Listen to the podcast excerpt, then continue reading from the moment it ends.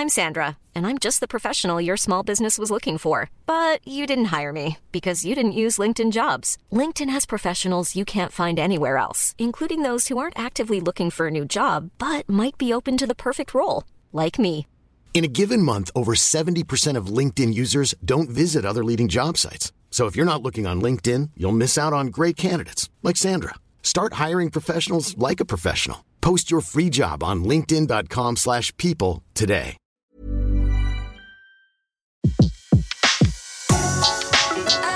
Le meilleur de séances radio est maintenant sur We Love Cinéma. Flashback sur Séance Radio. Le cinématographe permet de projeter des images sur un écran. Toute l'actu des grands classiques du cinéma. Bientôt, les films vont être sonorisés. Flashback avec Antoine Cyr et Antoine Julien. Je ne sais pas si vous vous rendez compte de l'aspect grandiose du mélange. Our first full-length motion picture feature in color opens a whole new world of thrill. Flashback sur Séance Radio. Ça, c'est le cinéma. Dans Flashback où nous parlons cette fois malheureusement des disparus. Et oui, parce qu'on a eu un été assez meurtrier au niveau du cinéma et du cinéma mondial, puisque plusieurs grandes personnalités euh, nous ont quittés très récemment. À commencer par deux actrices phares du cinéma euh, tricolore, c'est bien sûr Jeanne Moreau et Mireille Darc qui nous a quittés il y a quelques jours. Alors évidemment, on a tous euh, des films en mémoire, des carrières assez diverses. Alors messieurs, je vais vous demander forcément, Michel d'abord, euh, euh, voilà votre votre Jeanne Moreau et votre Mireille Darc préférée. Alors, je pense qu'on a affaire à deux reines très différentes, mais deux reines du cinéma. L'une est la reine de la culture cinéphile, bien sûr, c'est Jeanne Moreau, et l'autre est la reine du bon cinéma populaire français. Et chacune a ses mérites et chacune a sa carrière. Pour Jeanne Moreau, je choisis, euh, c'est un peu facile, mais euh, l'impact du film a été tel euh, dans les années 60 que je ne peux pas en choisir un autre. Mon admiration pour Truffaut fait que je prends euh, Julie Jim, parce que Jeanne va, entre Henri Serre et Oscar Werner, incarner ce trio amoureux tout à fait nouveau et inédit dans, dans le cinéma, qui va avoir un impact international énorme et changer la vision de l'amour dans le cinéma américain grâce à l'impact de, de, de François Truffaut. Et pour euh, Mireille Darc, je choisis euh, ce qui pour moi reste aujourd'hui, avec le recul, sa meilleure composition, c'est le rôle de l'espionne euh, face à Pierre Richard dans Le Grand Blond. Donc là, je pense qu'avec ces, avec ces deux films, euh, voilà, on, on peut résumer deux carrières et deux vies euh, très remplies. Et Antoine, est-ce que vous rejoignez ces choix Je re- pertinents? Alors franchement, je, je rejoins ces choix. Je pense qu'effectivement, il y a peu de, points communs entre Jeanne Moreau et Mireille Darc. Il y en a quand même au moins un, d'une certaine manière, c'est d'avoir porté dans leur rôle une partie des avancées féministes de leur époque, alors de façon très différente, hein, mais, mais à- quand même à chaque fois en retournant à leur avantage la faiblesse des hommes, alors d'une manière plus sans doute plus froide et, dure euh, pour euh, Jeanne Moreau. Hein, je pense aux, amants de Louis Malle avec cette scène euh, célèbre du, plaisir qui a fait scandale, où la mariée était en noir de François Truffaut là aussi, qui voit Jeanne Moreau se venger froidement d'une horde de criminels vaniteux incarnés quand même à l'époque par la fine fleur du cinéma français masculin. Et, et puis pour Mireille Darc, alors je pense à deux films français un peu mineurs, mais qu'elle porte très largement en combattant le machisme avec intelligence et, et bonne humeur. Je pense en l'occu- en l'occurrence à Laisse aller, fait- c'est une valse, dont le, le scénario de, de Bertrand Blier euh, me fait euh, toujours euh, mourir de rire. Il y a des gens qui l'aiment pas, mais moi je, Je suis figurant je- dans le film, alors Voilà, j'ai- voilà. donc donc j'ai- j'aime beaucoup une très ce bonne film. raison. C'est c'est un film de, de Georges Lautner.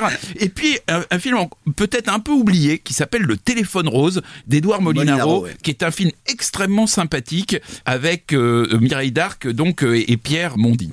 Et, et vous d'ailleurs alors Et Antoine euh, quand je même. hein. compléterai ça, mais vous ne serez pas étonné, mon cher Antoine, concernant Jeanne Moreau. C'est bien sûr pour moi le journal d'une femme de chambre Ah, bah, de Buñuel. Louise. Ouais. Elle, est, elle y est exceptionnelle et elle, euh, elle est à la fois dominatrice et fragile. Elle est formidable. Et concernant Mireille Darc, c'est un film que j'aime bien, qui est un film de Georges Lautner, Les Cinq Glaces, Ah avec oui, euh. Alain Delon, bien sûr, puisqu'on ne peut difficilement évoquer Mireille Darc sans évoquer Alain Delon.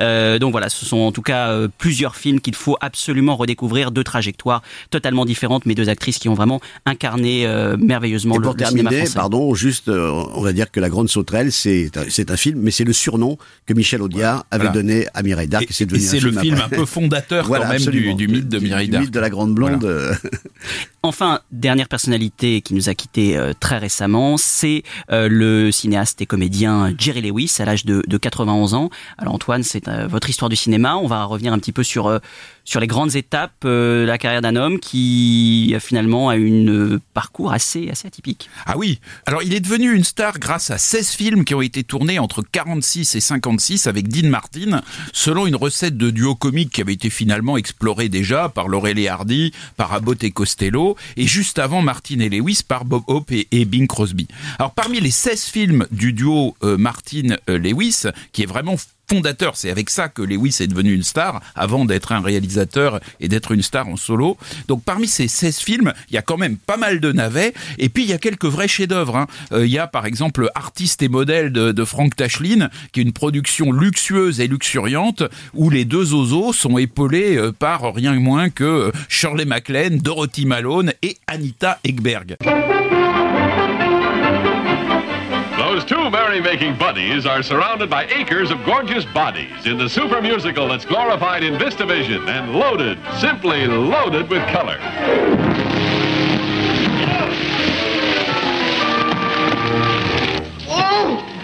Yes, the laughs come by the bucketful with the song hits right behind. What a heyday, this has been my lucky payday, and my lucky song. My luck, luck, lucky song. Shirley MacLaine is that terrific redhead you've been hearing about. The most exciting and delightful star discovery of the year. Everybody says that Shirley's going far in pictures. Jerry thinks she's gone too far already. Dans leur film, les rôles entre Martin et Lewis sont répartis comme dans la tradition des spectacles de clowns. Vous avez Dean Martin qui est sérieux, qui est charmeur, un crooner euh, euh, italien avec une élégance hein, plutôt raffinée, tandis que Jerry Lewis, lui, il est survolté et maladroit. Il compose un mélange de juif new-yorkais qui n'est pas sans préfigurer d'ailleurs le Woody Allen de la première période, et puis d'éternel enfant qui est en décalage perpétuel dans le monde des adultes. Alors Lewis était né dans l'agglomération new-yorkaise, mais contrairement à Woody Allen, dont la vie balance entre Brooklyn et Manhattan, Lewis, lui, était originaire de banlieues anonymes situées sur la rive droite de l'Hudson, comme d'ailleurs le comique raté qu'incarne Robert De Niro, qui le kidnappe dans la valse des pantins.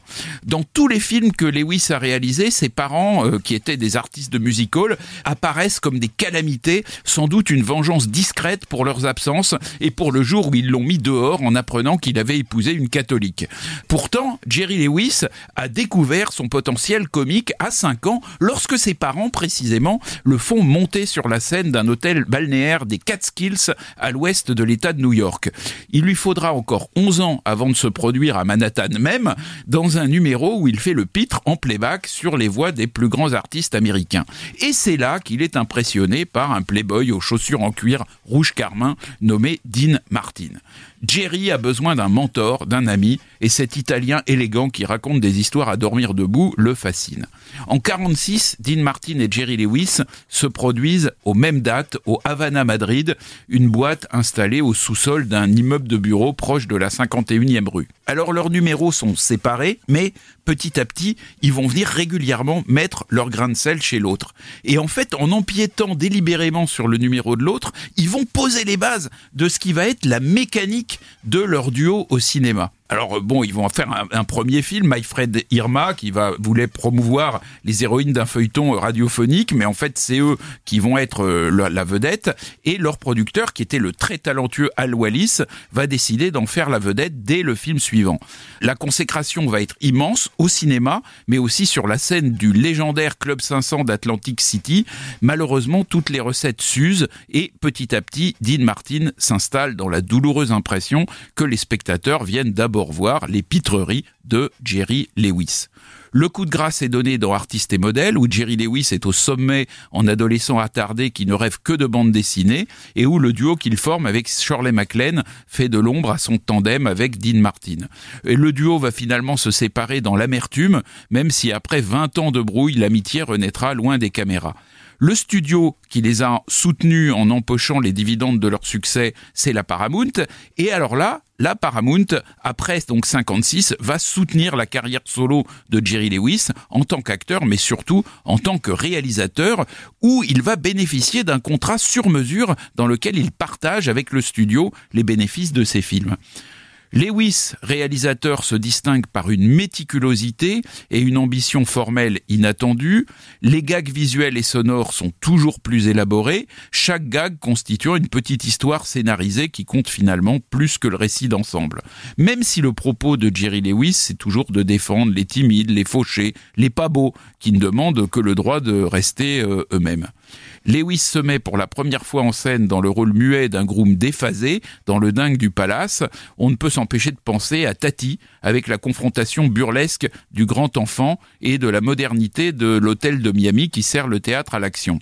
Sur ce film, Jerry Lewis travaille en famille, c'est encore un petit peu euh, euh, artisanal et d'ailleurs c'est après avoir tourné ce film que Jerry Lewis va rendre une émouvante visite à Stan Laurel de Laurel et Hardy qui était alors malade et oublié. Lewis ne l'avait jamais jamais rencontré, mais il s'était juré de dire toute son admiration à cet homme avant qu'il meure.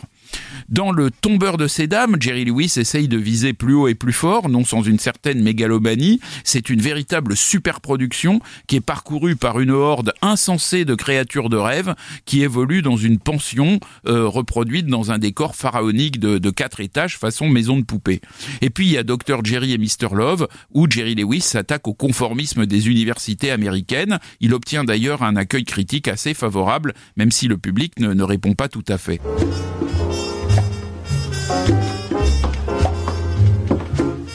What'll it be? Ah, that's no way to talk. What'll it be? That's no way to treat a customer. Come here, try it like this. Pay attention, you'll feel better and the customers will be happier. Try this. What'll it be? Mm, try that. Come on, we haven't got all night. Try it. What'll it be? Mm. Good, that was wonderful. Did anyone ever tell you you couldn't sing? Nice. Make me an Alaskan polar bear eater on a double. Come on, come on.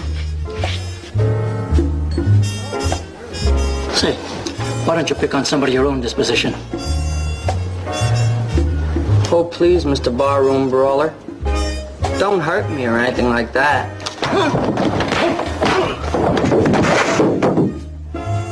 Entre 1960 et 1965, Jerry Lewis va réaliser six films pour la Paramount, mais petit à petit, il perd son public et le, le contrat de 59 n'est pas renouvelé. Jerry Lewis va être à ce moment-là boudé par l'Amérique il rebondit en France où il est célébré par de véritables aficionados comme Robert Benayoun ou même Bertrand Tavernier qui voit en lui une illustration de ce qu'est un véritable auteur en matière de cinéma. Et tandis qu'en France, Jerry Lewis demeure une figure culte, il va être toujours perçu comme une sorte d'amuseur de foire aux États-Unis à cause de son goût pour les pitreries et les grimaces qui font tellement rire les enfants.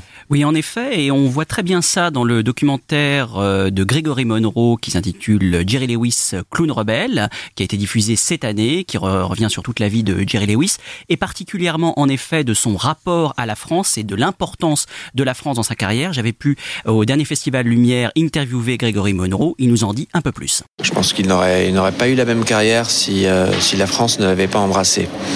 Et euh, pour une simple et bonne raison, oui, pourquoi, pourquoi, pourquoi pas l'Allemagne, pourquoi pas l'Italie, pourquoi pas l'Espagne, mais pour la simple et bonne raison qu'en France, on, a, on a eu la nouvelle vague. Donc c'est très clair les, euh, les auteurs de, la nouvelle vague ont, considéré, ont découvert Lewis et ils l'ont considéré, donc évidemment Godard, Louis Malle, euh, tous ces gens-là avec du cinéma, ont considéré Lewis comme l'un des leurs, comme un auteur. Ce que ce qu'était Lewis, en, écrivant, en réalisant, en produisant et en jouant dans ses propres films, c'était un auteur. Et, en plus de ça, il faisait des, des films dans lesquels euh, on se marrait.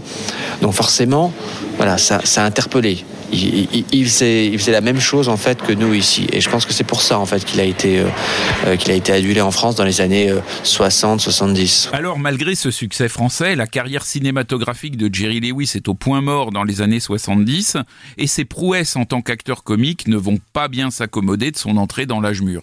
Celle-ci va lui donner par contre l'occasion d'un rôle de comique vieillissant et solitaire incapable de se prendre d'affection pour un minable qui rêve de lui succéder et qui est joué par un inquiétant et volubile Robert De Niro au sommet de son art dans ce contre-emploi.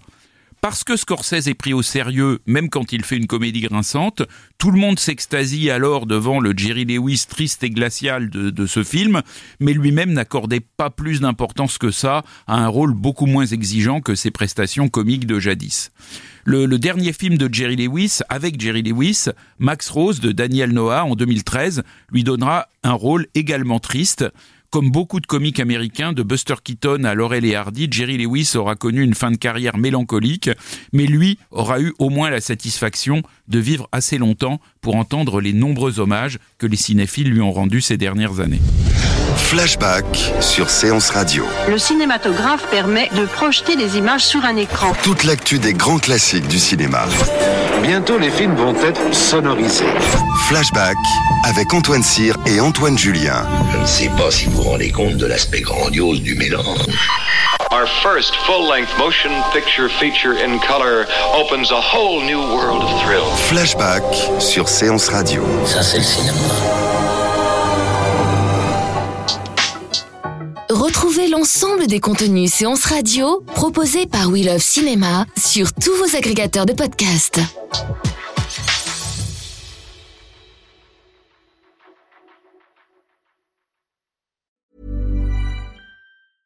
Flexibility is great. That's why there's yoga. Flexibility for your insurance coverage is great too. That's why there's United Healthcare Insurance Plans. Underwritten by Golden Rule Insurance Company, United Healthcare Insurance Plans offer flexible, budget friendly coverage for medical, vision, dental, and more. One of these plans may be right for you if you're, say, between jobs, coming off your parents' plan, turning a side hustle into a full hustle, or even missed open enrollment. Want more flexibility? Find out more about United Healthcare Insurance Plans at uh1.com.